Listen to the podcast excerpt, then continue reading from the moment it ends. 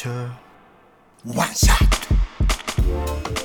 さあここからは明日すぐ使える一発必中のカルチャー情報をお伝えするカルチャーワンショットのコーナーです。今夜のゲストはインディーゲームプロデューサーで編集者の斉藤大地さんです斉藤さんはじめまして。はじめまして。こんばんはよろしくお願いします。いらっしゃいませ。ありがとうございますよろしくお願いしますさあということで斉藤さん番組初登場ということで簡単なプロフィールの紹介を皆さんお願いします、斉藤大地さんは1987年生まれ早稲田大学政治経済学部を卒業されています。2011年に株式会社ドワンゴに入社。インディーゲームの企画担当者としてゲーム実況やゲームのコンテストの企画を担当しプロデュースしたインディーゲーム「殺戮の天使」はコミカライズ200万部以上を記録しテレビアニメ化もされました。またゲームメディア電ファミニコゲーマーの副編集長も兼任。編集長のタイタイさんに指示しました。そして2019年に独立しゲーム会社株式会社ワイソーシリアスを設立。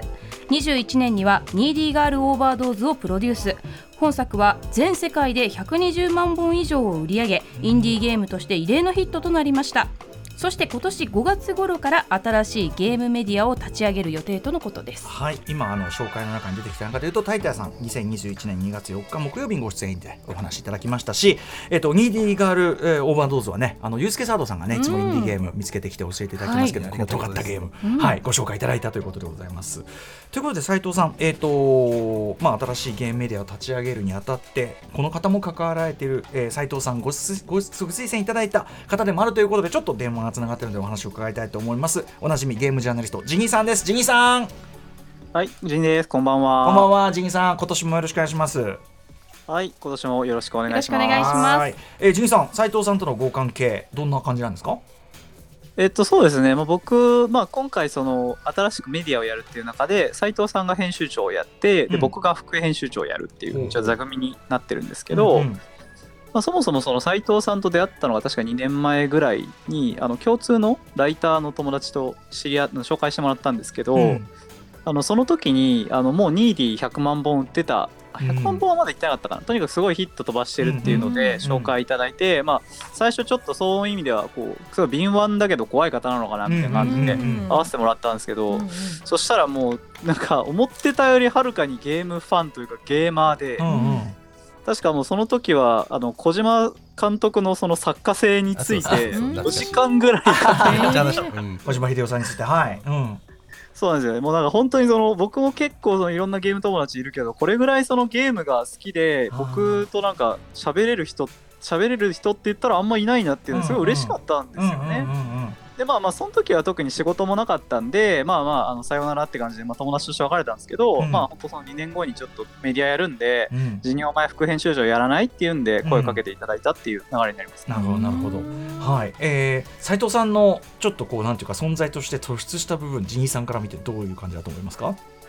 そうですね、まあ、まずその斉藤さんご自身名乗られているように斉藤さんゲームプロデューサーっていう仕事をやられてるんですよね。うんうん、でやっぱりそのこの、まあ、番組でもこうゲームディレクターいわゆるそのクリエイターの側の方っていうのは、もう職人的な方ですよね。っていうのは、まあ、結構出演をされてると思いますしやっぱスポットライト当たるのはその作る人たちだと思うんですね。ただやっぱり実際はですねプロデューサーこう裏方で支えたりとか、うん、そのクリエイターに寄り添ってこうゲームをよくしようぜっていう人たちもいて、うん、でまあそれは多分そのスクエアエニックスの吉田直樹さんとか最近注目されてたりすると思うんですけど、うんそういうね人が実はインディーゲームにもいるんだよっていうところ、うんうん、で特にその中でやっぱ斎藤さんっていう存在はですねそのインディーゲームならではのプロデュースっていうのを、うん、あの非常にこう徹底してやられている。つまり作家の方とマンツーマンで付き合って、うん、いいものを作ろう作ろうっていうふうにこう向き合っていくっていうところでやっぱその非常にこう秀でた特殊なキャリアを持たれてる方なので、うん、ちょっとまあ、今回あのご出演いただけないかなっていうことでお願いしたっていう感じですね、はい、僕の方からも。ジさんありがとうございます。はい。今日はちょっとねお電話でのこのご出演でございますが、まあジギさんはジギさんでまたいろいろお世話になりますけども、はい。ジギさんありがとうございます。ではちょっとここから斉藤さんにお話を伺いたいと思いますんで、ジギさん、ありがとうございました。またお待ちしてます。なんかちょっとねずっと自分の話電話越しにされてるのおもはよい感じでしたね。ねというのありますけども、うん、えー、改めて斉藤さんお話伺いたいと思います。えっ、ー、とまあインディ先ほどねインディーゲーム界をまあその盛り上プロデューサー的立場で盛り上げるっておっしゃってましたけど、うん、えー、今インディーゲーム業界、まあ、ゲーム業界全体のことでも今現状どういうっていうか斉藤さん。そうですね。やっぱり一番みんな変わったなと思ってるのってパソコンでゲームやるなとこだと思うんですよね、うん。うん、もうここ5年くらいで急速にみんなパソコンでゲームやるようになったんで。はい、でそれはやっぱ Steam っていうそのゲームプラットフォームの影響がすごい大きくて、うん。うん、でこれはもう出す側からすると本当に全然他のもの違って、うん、もうワンストップで世界中出せるんですよ、うん、もうその英語圏であるとかあの中国語圏であるとかにも本当全部リリースできる、うんうん、そうすると本当にそのまあ1人とか2人の子たちでも世界にゲームを出せた、そのことによってすごくこう、あのそれこそ一番有名なのはあれかな？トビー・フォックスさんとか、うん、あの一人で作ったゲームでももう100万も200万300万みたいな世界に行っちゃったっていうのが大きい。でしかもそれはあのただのゲーム買うはあの自動販売機じゃなくて、ええ、そのメディアでもあるんですよね、うんうん、もう僕も毎日スチーム見てるんですよ。あ何が出てる？なんかその俯瞰してそうそうそう。昔ニコニコ動画のランキング見てたみたいな気持ちで、あのスチームのゲームのランキングのジャンル見たりとかしてるんですよね、まあ、そんな感じがすごいだから機能しててとにかくゲームを知らせてくれて売ってくれる場所としてすごい得意ですね、うん。うん、インディー作家にとっては本当に最高のプラットフォームがねまあ、ゲームやる人も増えてるし。でむしろすごい素晴らしすぎて最近はコンシューマーの産業が激しくて、うん、あインディー目立たなくて出てきたなみたいな気持ちもちょっとありますつまりちょっと今日これメインの話も関わってきますけど、はい、インディーゲームをインディーゲームたらしめてる要素、まあ、インディーゲーム盛り上がってるなっていうこうざっくりしたね、まあなんていうかな普通はない発想の、ででですごく少ない人数で少ない資金で作った。だからこそ面白い発想のゲームっていうまあ認識だったんだけどそのインディーゲームのインディーゲームたらしめてる要素が注目度が高まることでちょっとじゃあ脅かされてたりまあそうですね。やっぱり何でも売れると商業化しますから、うん、そういうものはすごく強くなってきてるんじゃないかなとは思いますね。うん。あのまずはその斉藤さんにとってインディーゲームってどういうものっていう？まあまあいわゆる一般的な定義だとまさに先ほどおっしゃったようなあんまりそのまあでっかいでっかいところお金もらってないし個人とか小規模4人とかでそれ作ってきたみたいなのが一般的な定義だとは思うんですけども、ええ、まあ、最近はインディーゲームって言われてるものの中でもいやこれも50人くらいで作ったでしょみたいな感じであるとか、うん、あのもうそのパブリッシャーさんにそのもうピッチっていう文化なんですけど、まあ、プレゼンするんですよ、もうパワーポイントとかでプレゼンして、それでお金くださいっていうみたいな、先にスポンサー募って。そうそうそれってもう当たり前になっちゃってて、だからインディーゲームの中にもいやこれはそのちょっと前までは全然そのそういう感じじゃなかったよねみたいなゲームは多いですもう。あの一回そのインディーで当たったと当然する、そうすると雇用も発生するし、っていうふうに維持しなきゃいけないっていうとまあそうなるよねっていうところはありますよね。これどの文化もそうですよね。音楽も映画もインディー映画インディー音楽ってあるけど、それって結局元たどっていくと全然メジャーの資本入ってんじゃんとかあともう会社の規模がでかすぎてこれもうこれ何がえインディーってなんだよね。みたいなね。まあさもうねその遡るとじゃあポケモンも最初はインディーじゃあ僕はインディーだったと思ってるんですよね。あれも本当に少人数のサークルから始まったもんですから。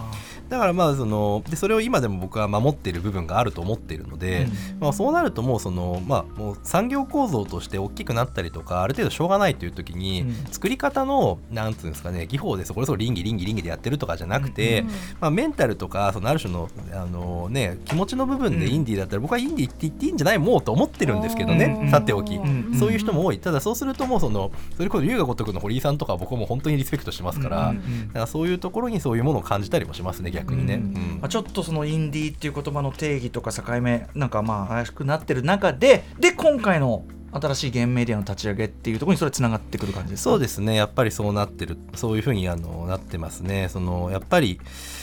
あのー、ほんでも本当にインディーな子もやっぱいるんで、うん、その子たちをちょっと助けてあげたいみたいなところの気持ちが最初あって、うん、彼らに情報が届くようにメディア作りたいなみたいなところはあったと思います。一体こうどのようなメディアを構想されてるんでしょう？そうですね。その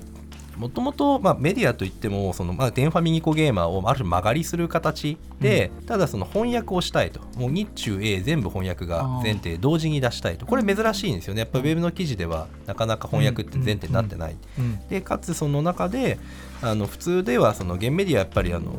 なんていうんですか資本を一個一個にかけられないので、はい、取材費とかけられない中で海外取材もちゃんとして、まあ、そういうその情報の格差みたいなものを埋められるものにしたらいいなと思ってやろうかなと思ってます。世界中のインディー作家のじゃあその取材なりなんなりしてそうです、ね、その情報を各全世界に向けて読みやすい形で発信して全体にやりたいなとは思ってます。メディアっていうことですかね、はい、はい、これそれでジニさんがそうですまさにそうだと思います。す。ごいすごいですねこの尖った二人がね。ね本当に尖ってますね。すごい素敵的。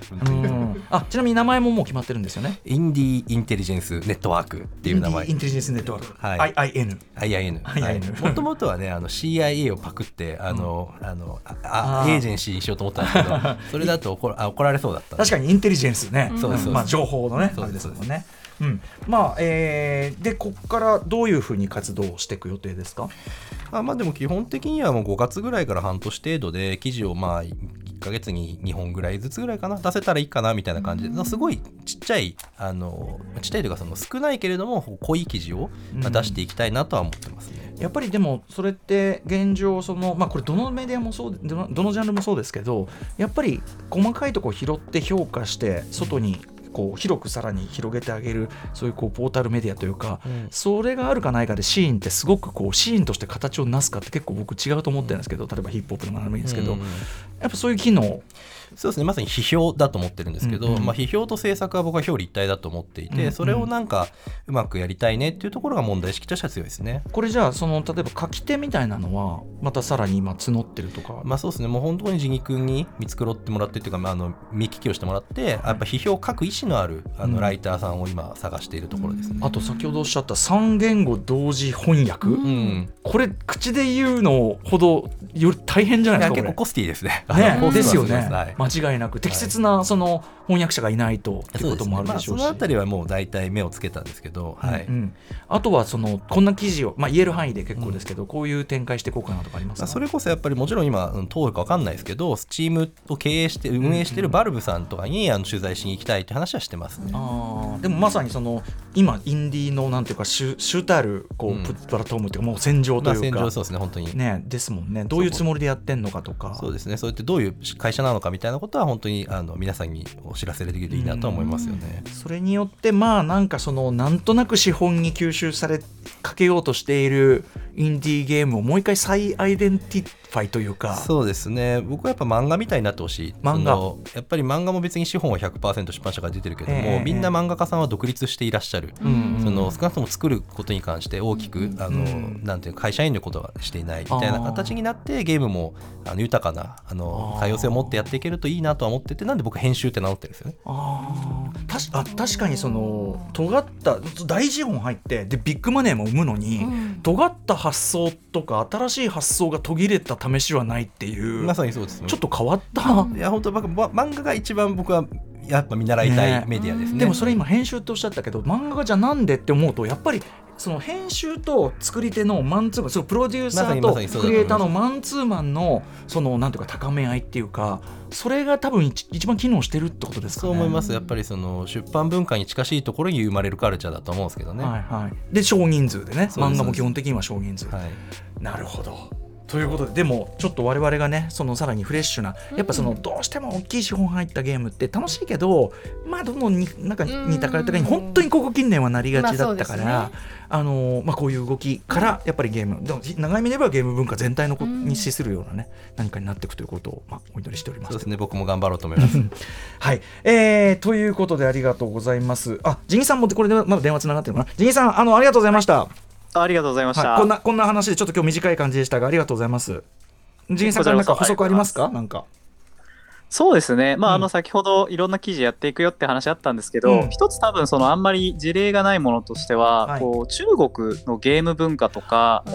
日本と北米じゃないとこ、うん、は見ていきたいなっていうのは一つすごい強い意志としてありますね。絶対そんなんもうね鉱脈に決まってんだもんね。テンセントとかがあるわけですもんね。本当だよね。うん、はい、ジニさんも、まあ、今後とも、あの斎藤さんと合わせて、またお話伺いしてください。よろしくお願いします。あ、じゃあ、えっ、と、じゃあ、まずジニさん、お知らせ事なんかあったら、ぜひ。